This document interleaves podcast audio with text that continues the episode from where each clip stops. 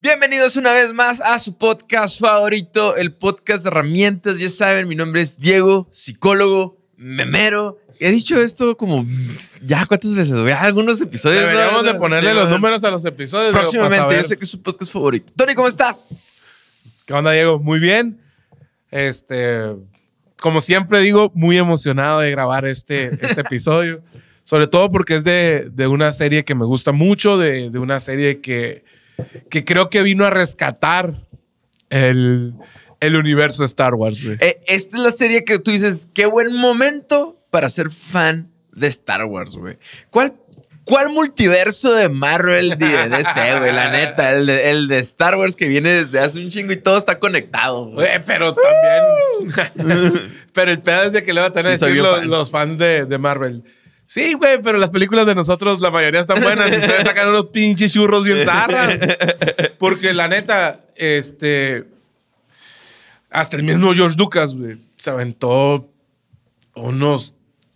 Pero unas pinches películas, güey. La primera trilogía, ya lo hemos platicado. eh, la amenaza fantasma, la guerra de los clones y, la venganza de los Sith, güey. Ah, la tercera aguanta, güey. Pero el- la primera y la segunda, chicuela. Lo único bueno que tienen esas películas, güey, es que dieron pie a, a las versiones animadas, tanto de Clone Wars, güey, como man. la de Rebels. Rebels y, Y eso, Bad ya, y- Batch y, sí, man. todo ese- y eso ya se conecta ahorita con el Mandalorian, con Andor, con Ahsoka. Y espérame, no te me adelantes tanto. Gracias a ese tipo de series animadas, llega a Lucasfilm el señor el señor Eh, Dios, Dios Dave Dave Filoni. No Sí, mames, güey. Si no fuera por eso, güey, no, Dave Filoni no existiera y no existiera el Filoni Universo, güey. Da- Dave Filoni es como el George Lucas de, de, lo, de lo animado, ¿no, güey? Y, oh, Ah, en, güey. en- en esteroides. Yo, yo sé que, yo sé que hay mucha gente que es fans y que si nos escucha y si de por sí cuando nos equivocamos con cosas como God of Wars o, Sí, o cosas así tan simples que no tiene tanto fan, el fandom de Star Wars es, es muy tóxico a veces, güey. este, la Pero- neta, güey, hace mucho que, que Lucas dejó de hacer cosas buenas, ahora es su equipo, Filoni está dentro de su equipo, pero últimamente lo que ha hecho Filoni en el universo de Star Wars es más, güey. Hoy por hoy hay más cosas de Filoni dentro del, de- del universo, eh, ¿cómo se llama? Del canon, güey. Ajá. Que lo que está fuera del canon, güey. Sí. Entonces... Sí, ya, ah, como que- Probablemente Filoni sea más que Lucas. Cosa güey. importante que, que pase, tiene que verlo o toca a Filoni de cierta manera. Tiene que pegarle una revisada, ¿no? Y, y que realmente fue qué amor le tiene este vato, güey. Pero si quieren ver un poquito más cerca de lo que hemos hablado de Star Wars, tenemos un capítulo donde hablamos acerca, que estoy bien chingón, la neta, de- que es sobre... Se Anakin. mira feo, pero está chingón, que es eh, la psicología de Darth Vader, ¿no? Pero el día de ahora vamos a hablar acerca de uno de los personajes que han salido y que han partido madres bien machín, que es el señor Din Djarin, el. Uh, Mando. ahí. Fíjate, este, antes de empezar, digo, y, y aunque ya empezamos a tocar eh, los temas de, de Mandalorian, creo que el Mandaloriano o el Mandalorian eh, ha sido un gran accidente. Hay, hay muchos, hay muchos factores que se juntaron para que esta serie se diera. Sí. Primero, ah, desde, hace, desde hace tiempo ya traían la idea en Lucasfilm de hacer ah, una serie ah, de este estilo, ¿no? Tipo western, no sé, de que al- un personaje solitario que no tuviera nada que ver con la historia. No, no en sí la del Mandaloriano, ¿no? Pero, pero algo similar.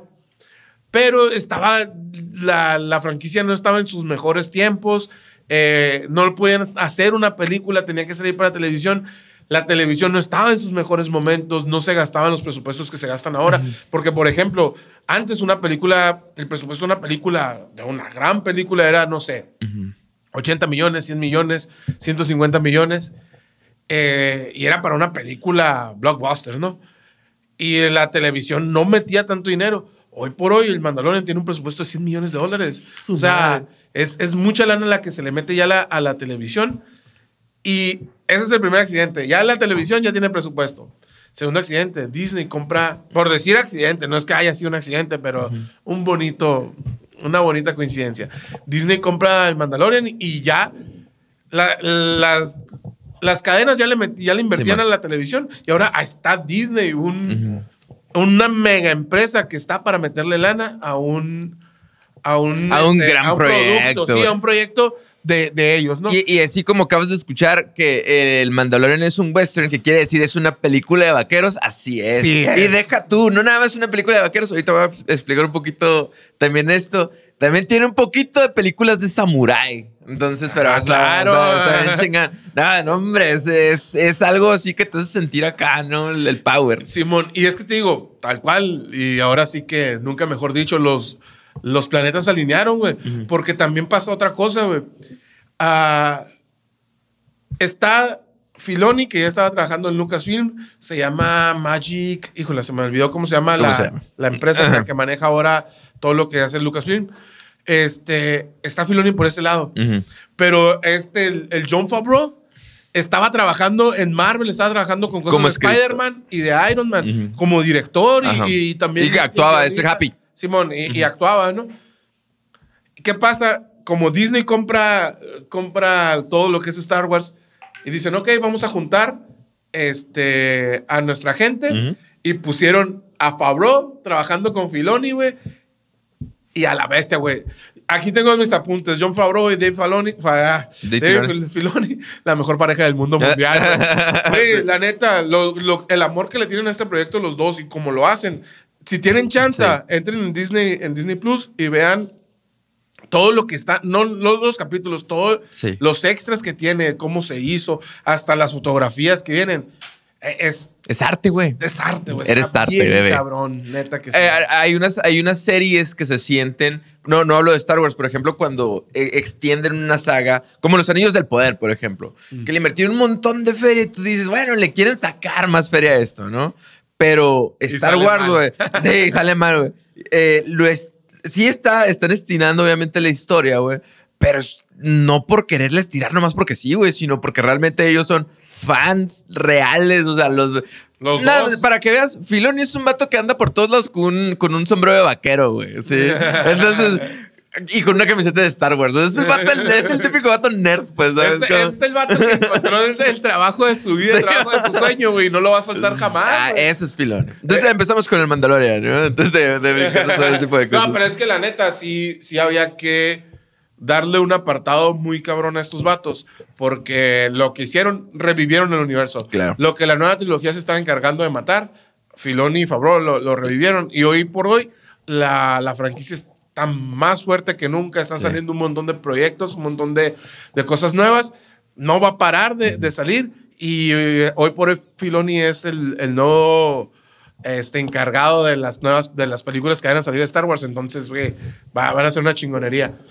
Y hablando de- del Mandalorian, aparte, más allá también de, de todo los, lo que ya vamos a entrar con la trama, que es muy sencilla, y, al ser un western, Ujú. también no es como que se quebraron la cabeza. Este, hace poquito hablamos de Avatar. Hablamos de la película 1, que fue un granito Ujú. con, la, con la tecnología y todo ese show. Y luego eh, este señor, se me olvida como siempre, el, el director de, de Avatar. ¿Te Ujú. acuerdas? ¿Cómo James? Cameron. James Cameron tardó 10 años Ujú. buscando una manera nueva de cómo hacer el cine, de volver a, a reventarla con, Ujú. con su nueva manera. Y no lo logró. o sea, no, no inventó algo nuevo. Pero la gente del Mandalorian, la gente de Filón y Favreau, inventaron una, una nueva manera de cómo grabar. Y eso se llama. ah, se borró la madre esa. Hacen unas, Sí. unas, graban con unas pantallas LED que son 280 grados, con la iluminación adecuada para ese momento y con medio set este, construido para eso. Y a la bestia, güey. Es una pasada, es de lanza. Ya no tienen que grabar a la hora que tienen que hacer. Ya no está la, la clásica que tú estás viendo de, güey, es que dicen que están de día Sí, y va. ya está anocheciendo, güey, ni nada. Ahora todo el mundo lo usa. Sí, este, nomás me acuerdo que el último se llama Craft. Pero e- es esa nueva manera que ellos Sí. inventaron para una serie de televisión, güey. Esto lo hizo el Mandalorian, güey. Y, Y- ahora lo usan todos. Y, y ya no sienten ellos que están en, en nada más tratando de imaginarse en medio de pantallas verdes. No, realmente No. están en el lugar. Y Es algo están viendo lo que, lo que le está proyectando y se meten en ambiente, güey. Que es lo que decía el actor que, que hacía de Gandalf, güey. Yo sufrí grabando El Sí, Señor man. de los Anillos porque había muchas cosas que, que estaban en verde. O la misma Daenerys que decía, es que es muy difícil grabar arriba de un barril hablándole una pelota de tenis. Totalmente. Entonces es, es muy difícil. Pero bueno. ahora ¿Quién es sí- el Mandalorian? Ajá. Ya después de rendir los honores a Favreau y a Filoni, hablamos del Mandalorian, que es, como dices, es un western. Que se y una película de sitúa- samuráis. y una película de samuráis que se sitúa en un mundo muy, muy lejano, en una galaxia muy, muy lejana, donde existe. Ya nos habían presentado la figura de, de- de los mandalorianos en, Sí. en las trilogías originales. Que ojo, en todos lados. eh, ¿no? es bien importante saber que esto es después. eh, esto es en la Nueva República, o sea, después de la caída del imperio. Después ¿no? de la trilogía original. Exactamente. Entonces, por, lo tanto, tú puedes notar incluso en, en el contexto que hay una gran depresión de dinero. O sea, que ni siendo un bounty hunter, que es un cazarrecompensas, les alcanza así como la, primera recompensa que él va, a- ir a cazar. Dice, pues esta madre ni me alcanza, güey. O sea, es como esto va a alcanzar, dice, para, para la pura gas de, la nave, ¿no? Y eso es consiguiendo, pues, bandidos, ¿no? Entonces, eh, ahí te das cuenta que hay una gran depresión. Entonces, eh, eh, a Mando lo primero que le llama la atención es que le van a pagar con Beskar, pero pues eso es más al ratito, ¿no? Simón. Y aparte también hay un montón de tensión política porque Simón. se sabe que el imperio anda por ahí, no se sabe en dónde, este, y a él le ofrecen el, como dices, estaba, estaban batallándole con, con el dinero y le ofrecen un trabajo que parece muy sencillo de ir a, resca- de ir a cazar o a, pues, y lo ocupaban vivo. Que Aún- ojo, esto es bien interesante. La- creo que es la primera, la primera escena donde sale Mando y llega a un, un lugar, tipo, es una pinche película de vaqueros, güey, que llega así como un bar. Acá. Una cantina. Se abre una cantina. Y así, no, abre las puertitas y estoy buscando a este güey. Y vamos a suponer que, que se la, lo, lo están molestando, lo hacen de pedo, le meten a chinga a todo el mundo. Pero la frase que más me gusta es que trae su pistolita acá de blaster, tipo la pistola así como de, no sé, de Clint Eastwood. Simón. Y va con el que tiene que casar y le dice: Te voy a llevar o en frío o en caliente. Le dice. ¿Cómo quieres? ¿Cómo quieres que te lleve, no? O sea, con el cuerpo bien helado y uno de plomo, ¿no? Eh, y te das cuenta que esta es una película de vaqueros, güey. Sí, güey. Hasta la música te sitúa, empieza en el desierto, todo te pone y, y también la trama te, te lleva a que es una película de vaqueros. Ah, está como sufriendo tanto y yo- aquí también yo creo que ya empiezas con a, analizar cómo es este, Personaje. este personaje de mando, ¿no? Que se llama Jean Jarrin. Dean Jarrin. Dean Jarrin, este, es un personaje completamente solitario, es ah, un religioso, un extremista de la religión. ¿Por qué? Porque pertenece a una, a una un parte, a un clan de... De Mandalorianos. es, es como, por ejemplo, en, en los musulmanes, que existen, no sé, güey, no quiero decir el nombre de esta parte. Sí, equivocarte. Este, pero que hay, que todo el mundo dice, no, es que los musulmanes son terroristas. No, güey, hay, hay facciones que son terroristas. O, por ejemplo, los cristianos ortodoxos que Sí. todos se lo toman como viene de tal cual en la Biblia. Dentro de las mismas religiones siempre va a haber como pequeñas partes que sean como muy extremistas o que sean muy apegados a, a la religión. Sí. Y el mando pertenece a una parte que es muy extremista, Claro. donde nunca se pueden quitar el casco, donde siempre andan solos, donde se dedican al- a la casa. Es, es una persona que no tiene habilidades sociales, Claro. que él es su trabajo, es su trabajo y lo tengo que hacer.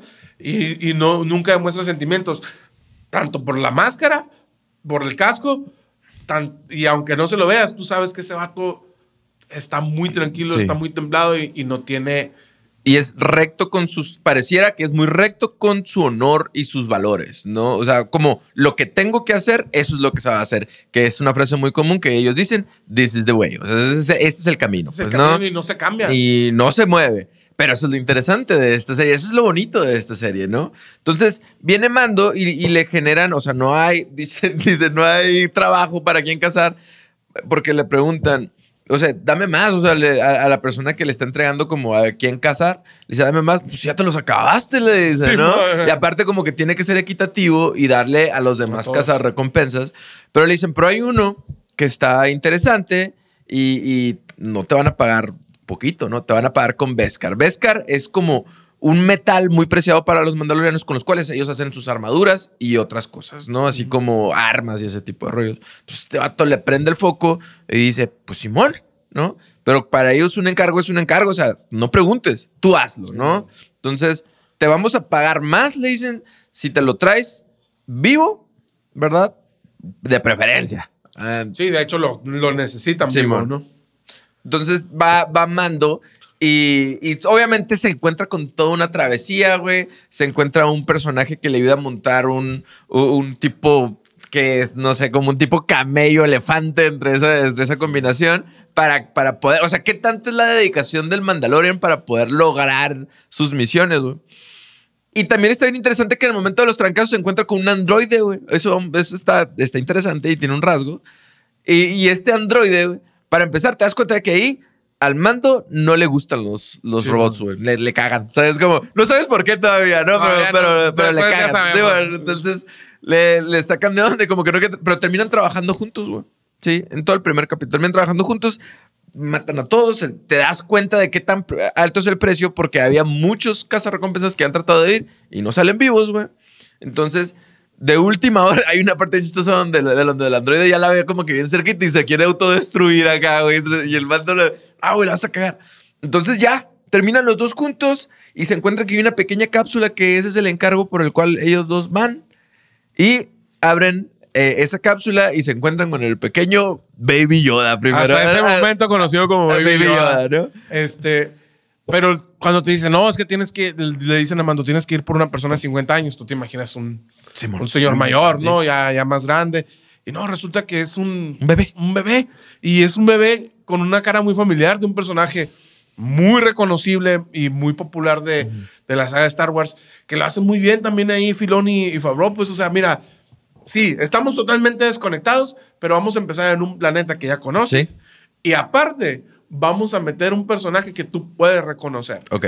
Entonces ya, ya con eso también tú sientes, "Ah, este, este es mi Star Wars. Exactamente. Esto es lo que yo quiero y esto es lo que, lo que a mí me gusta. El ambiente, los escenarios, el sonido. El mismo, el mismo Grogu que no es, no es en No es Yoda. CGI, o sea, no es Ah, Yoda, no, Simón. pero no es en CGI, es, es un- una marioneta como el Yoda original. Entonces eso también le da, le da un montón de, de plus. ¿Y de qué se trata? Pero, ah, ojo, ojo, antes de eso, el, este androide, al ver a, Baby Yoda, pues le va a pegar un balazo porque de todas maneras le van a dar recompensa y se lo va a llevar muerto, ¿no? Entonces, ¿qué es lo que hace eh, Dean? Mata al androide. Mata al androide. Pero para él es un, eh, es un cambio en su código de conducta, o sea, como que es, un, es, es algo impulsivo, ¿no? Y ahí se acaba el primer capítulo. Es algo muy interesante acerca de eso. Sí, este, y ahí es cuando también ya Mando se lleva al niño, lo entrega a, a Grogu, porque más adelante sabemos que se llama Grogu, lo lleva a Grogu y lo entrega y recibe sus, sus Beskars y se hace una armadura bien perrona, pero él sabe que algo no anda bien. Sí. Y a- a- aunque, Él, él empieza a conectar muy poquito, así cosas, unos pequeños destellos de conexión, donde Grogu se- es un bebé, pues se comporta como un niño. Entonces le empieza a jugar como que con las cosas de, lo de- así como que le dice, no toques ese botón. Y Grogu así como que lo va a tocar, ¿no? O sea, entonces son esos pequeños momentos como, como bonitos, chistositos, que, que él empieza a sentir un poquito de empatía por, por Grogu, ¿no? Y él tiene esta intuición de que algo malo va a pasar con él, pues, ¿verdad? O sea, está muy sketch todo este rollo. y por primera vez rompe un mandamiento, o sea, rompe una, un trabajo que estaba Simón. haciendo y se regresa y rescata a Grogu. E- Eso es así como que te empieza a marcar en un solo capítulo. Ya te dicen, este güey no rompe las reglas nunca y nunca falta un trabajo. Lo que le piden lo hace. Pero el siguiente capítulo ya está faltando un trabajo, ya está rompiendo una regla Sí. de los cazarrecompensas y por salvar a un niño que acaba de conocer. Claro. Y eso es lo que hace que en dos capítulos tú veas que hay una conexión bien fuerte entre Grogu y, y Mando.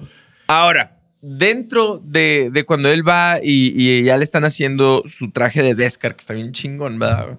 El Beskar es, es algo que es casi, casi indestructible, pues. Por eso dice que antes los Mandalorianos y los, y los Jedi ah, buenos tiros también, ¿no? O sea, no, no los Jedi no eran los tops guerreros, güey. Los Mandalorianos viven para la guerra, Y ¿no? hubo un mandaloriano que era Jedi, güey.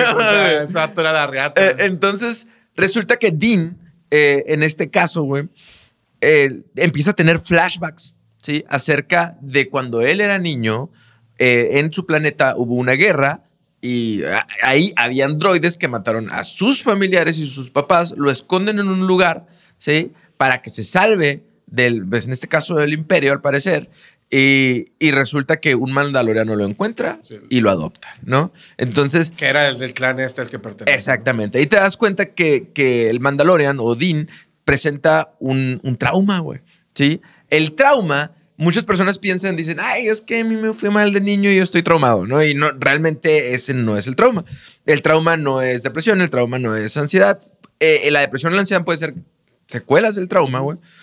Pero, por ejemplo, un traumatólogo, ¿sí? Un médico traumatólogo se va a encargar de un hueso roto. Entonces, un hueso roto es un evento específico, fuerte, exagerado, de dolor intenso, ¿no? Entonces, un trauma emociona- emocional es un momento específico, fuerte, eh, de, de estrés o, de emoción intensa. Entonces, ese es el trauma de Dean, ¿sí? El haber visto eh, la guerra y el haber presenciado, pues en este caso, de cierta manera, la muerte de sus papás, ¿no? Entonces, Ahora, ahí puedes entender que hay ciertas secuelas del trauma, ¿sí? Por ejemplo, una son los, las conductas evitativas. Por ejemplo, a Dean no le gustan los androides, güey. O sea, nada contra ti, pero me recuerda mi trauma, ¿no? Entonces es como, ah, te va a sacar la vuelta. Entonces también, otra de las cosas que tiene, que tiene Dean es como los, eh, los flashbacks. El estar cada vez que él llevaba a Beskar, tiene estos recuerdos acerca de sus papás o acerca de su niñez. Son flashbacks, son momentos vívidos del trauma, ¿no? También hay otras cosas como, por ejemplo, la incapacidad de relacionarse emocionalmente con los demás o la frialdad, distanciamiento emocional. Entonces, Dean, al, muy al principio, es un pinche hielo, ¿no? Sí. Entonces, eso también es una secuela del trauma, pero eh, de cierta manera también la hipervigilancia, pero pues ahí te das cuenta que pues, pues, es un guerrero, güey, siempre está así como que bien arisco, ¿no? Sí, man. Eh, y puedes notar que en el Mandalorian hay muchas señales, a pesar de que se ve así bien firme, bien puesto, hay muchas señales de que hay trauma, ¿no? Eh, y en, en trauma de la infancia, pero los mandalorianos le dan un sentido a eso, ¿no? Entonces, para poder evitar, le, lo esconden, le ponen una máscara. Hay un momento donde Dean se quita la máscara y te, das cuenta que se mira ansioso sin la máscara, ¿no? Se, ve que no, que no es él, pues, ¿verdad?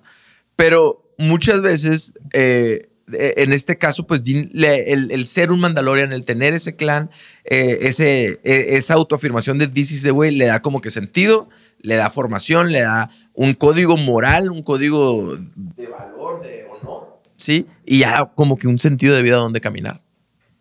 Y ahora que, que lo comentas, digo, ah, lo de que esconde su trauma detrás de, detrás de la máscara. Eh, durante todas la- las dos temporadas que tenemos y parte también de lo que fue el cuento de Boba Fett, donde también sale el, el Mandalorian, eh, va, va creciendo esa relación entre Mando, entre Jin, eh, Dean y, y Grogu, hasta el, hasta el punto en el que es una relación de padre e hijo. Eh, donde para Grogu Mando es su, su papá, ¿Es su papá? y es su, su ejemplo a seguir.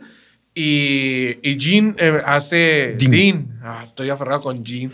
Dean hace todo lo posible, güey, por mantenerlo a salvo. Pelea contra todo mundo. Sí. Eh, Es capaz de, de abandonar lo que más quería, que es su clan, con tal de mantener vivo y mantener a salvo a. a sus Grogu. rituales, porque son rituales religiosos, güey. ¿Sí me explico? Entonces, te das cuenta que Dean, a través de, de Grogu, él se va deconstruyendo. Que- Dentro de, de- de- a través de ese amor paternal, Sí. empieza, empieza a, a por eso, reconstruir todo eso, eso que, que había dejado en su niñez. Sí. Y, es, y es, perdón que te haya interrumpido, pero es a, a donde, a donde quería llegar. Cuando es, durante la serie, hay tres veces que se quita la máscara eh, eh, Dean. Una cuando está a punto de morir en la primera temporada. Sí. La segunda, bueno, no, es que no recuerdo que es en, cuando tiene que pasar desapercibidos, así como están en infiltrados. planeta, ajá. Y la tercera, eh, eh, pero en esas dos siempre está muy incómodo. Sí, tú lo ves que no, que no puede estar, que, no, que no está a gusto, güey. Pero la tercera y la única que la hace de manera voluntaria y, y por gusto, güey, es cuando, spoiler alert, capítulo 8, temporada 2, están a punto de morir en una nave, de repente llega Luke Skywalker, mata a medio mundo, Luke le dice, güey, este niño es un Jedi, déjamelo llevármelo, deja llevármelo, yo lo voy a entrenar. Dean sabe que ese es el destino de Grogu y por todo el amor que siente por Grogu, por todo ese cariño que siente por él, sabe que ese es el mejor lugar donde puede estar y, le da y lo deja irse con, con Luke, pero antes de que se fuera se quita la máscara y es la primera vez que, que ves a Dean que no está incómodo sin, sin, la máscara. ¿Por qué? Porque ya tuvo ese, eh, esa eh, sanación de, de, todos esos traumas. Pues. Algo bien interesante es acerca de la deconstrucción. Se usa mucho esa palabra últimamente, ¿no? Pero la deconstrucción, así en dos, tres palabras, es esto. Imagínate que tienes un muro, les digo, ya, ah, pues ya lo hemos hablado aquí. Entonces, destruir significa romper el muro, ¿no? Pero deconstruir significa quitar pieza por pieza y volverlo a reorganizar. Entonces, Dean tenía muy firme sus valores, sus rituales, güey, sí, su código de conducta, lo que debe hacer, lo que no debe hacer. Entonces, para poder tener un enlace, un vínculo con Grogu, tuvo que reconstruir cosas, ¿no? o sea, deconstruir cosas que las que él creía que a lo mejor ya estaban obsoletas o era muy limitado, muy inflexible en ese extremismo mandaloriano para poder vincularse con Grogu. Pero Grogu le enseña a ser una persona efectiva. También tenemos diferentes estilos de apego. Cuando eres niño, nosotros nos enseñamos a tener apegos y vínculos con los demás. Entonces vamos a suponer que hay, vamos a mencionar tres ahorita, ¿no? El, el, el normal, el seguro, se llama apego seguro, es cuando tú tienes una figura de apego que son tus papás y tú sabes que ahí están, ¿verdad? Y al saber que estás ahí, te sientes seguro y sabes que el mundo es un lugar feliz y seguro, ¿no? Pero también hay otro apego que se llama apego ansioso, que el apego ansioso es cuando tienes papás que están y no están, sí, que son ausentes y luego sí están y te quiero mucho, pero ya me voy, ¿sabes cómo? Entonces, eh, este tipo de, de niño que, que, no sabe si su papá va a estar, su figura de apego y de afecto va a estar o no va a estar, tienden a tener eh, más adelante relaciones codependientes, ¿no? Donde, donde no es que no quiero que te vayas, ¿verdad? O controladoras. Pero Dean tiene una, una apego evitativo, se llama, ¿no? El apego evitativo es cuando tú tienes figura, una figura de apego, muy al principio tratas de buscarla y te das cuenta que ya no está, ¿sí? Entonces dices, ah, no, pues sabes qué, ya no quiero. Y, estarla buscando y no está, y no está, y no va a estar. Entonces aprendes a, tener esta, eh, eh, eh, esta barrera, esta frialdad emocional, ¿no? Pero por eso te das cuenta que los mandalorianos a él le ayudan mucho, ¿sí? A, a mantenerse así, pues, firme, frío, ¿no? Pero Grogu llega a descongelarlo, a enseñarle un estilo de apego diferente, por decir así. ¿no? A, deconstruirlo. Yo lo veo así mucho, así como, como la mafia, pues, ¿no? Por ejemplo, la mafia te das cuenta que tienen un, código de, conducta, ¿no? Un código hasta moral, la madre, lo que quieras, y, y tienen camaradería, pero pues si los ves o sea, polarizados, los ves a todos juntos, son la mafia, ¿no? Pero si los ves de unos por unos, te das cuenta que son fríos, que tienen relaciones inestables, ¿verdad? Que algunos son psicópatas o sociópatas. Entonces, más o menos es, es como el mandaloriano se ha ido deconstruyendo. es, que aparte, la tienen que ver, ya se va a estrenar la tercera temporada, si no la han visto, es una gran serie y es, es este camino del héroe de una persona rota completamente y como un niño, un niño de 50 años, lo, lo termina de, deformar, pues, o sea, no de deformar, de formar como, como persona. Y como Mando primero pensaba que, que él era el que, el que estaba protegiendo, que él era el que estaba eh, enseñándole a Grogu a cómo vivir. Y al final es Grogu el que le está enseñando cómo tiene que hacerlo. Después en el, libro de Boba este, que así se llama la, la, serie esta. Que es una representación de el bueno, el malo y el, feo, ¿no? Western, este, Mando y, y pues, Dean y, Grogu se reencuentran. Eh, ahora Dean ya tiene una nave nueva, tiene un montón de, de cosas de, de, cosas que se fue encontrando en el camino. Ahora tiene una lanza super perra porque se la, se la dio a Sokatano. Bueno, junto con Azoka la consiguió. Este, y, vuelven a estar juntos.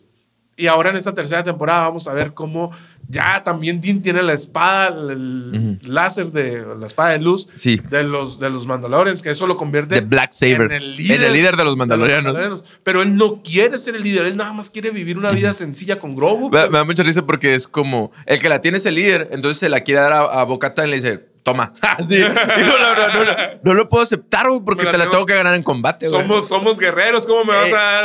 eh? Y en la tercera va a haber pedo. Algo muy interesante también, y porque hablábamos de los samuráis. Los samuráis tenían un, código moral que se llama Bushido.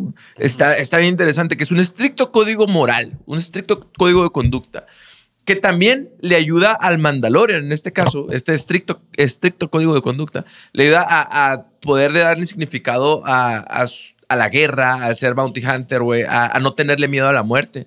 ¿Por qué? Porque habla acerca de- de es un código ético que exigía lealtad y honor hasta la muerte. Incluso ahí es donde sale el mentado harakiri, pues que si no tienes honor, te, Te- te, te matas, ¿no? Entonces, esta parte de la cultura, te das cuenta que, que muestran, como son guerreros, muestran a la guerra como algo sagrado, pues sí. Entonces, donde es mejor morir con honor, ¿verdad? Entonces también te das cuenta que al principio el Mandalorian no deja morir sin honor a, a Baby Yoda, a Grogu, ¿no? Porque sabe que algo le van a hacer.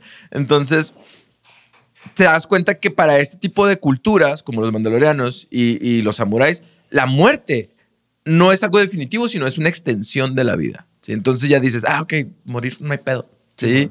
Y, y hay muchas cosas como que tienen este sentido de espiritualidad de los mandalorianos, como de, de rituales de los mandalorianos, que le da mucho sentido a lo que es actualmente el Mandalorian, pero se empieza a descongelar a través de esas emociones frías que tenía a través del trauma, a través de Baby Yoda, ¿no? Está muy chico, güey. Y ojo, miren, esta es la parte uno de, de los- nuestro podcast de, del Mandalorian. la parte dos viene cuando ya salga la tercera temporada. Si se fijan, ahora no platicamos tanto de, de Grogu, que es, es un elemento también muy, muy llamativo Sí. de, de la saga. Pero lo quisimos hacer así. Este, tenemos primero la primera parte. ¿Por qué? Porque esto lo estamos grabando 27 de enero. Porque ya va a salir. Ayer fue cumpleaños de Iker. Iker. Este, y ya ahora el- en marzo sale la parte 3. Así Pedro es. Pascal va a tener al mismo tiempo The Last of Us. Me va a hacer el año a mí Pedro Pascal, güey. Sí, bueno, me ha dicho los últimos tres el año años, yo creo, güey. sí. Desde que empezó Game of Thrones y luego Narcos y luego así, güey. No ha parado, güey. La neta que qué fregón que, que un actor chileno, güey, Sí, un man. actor latino esté, le esté rompiendo. Y pues ahora sí que cualquier cosa, cualquier pregunta, cualquier corrección, pónganlo en los comentarios, denle like, la neta nos ayuda un montón. Hemos estado trabajando muy duro durante ya un año. Ya tenemos una basecita muy chiquita, pero muy fiel de seguidores. Este, y esta es la parte 1. Díganos qué, de qué quieren que hablemos en la parte 2, aparte de Grogu.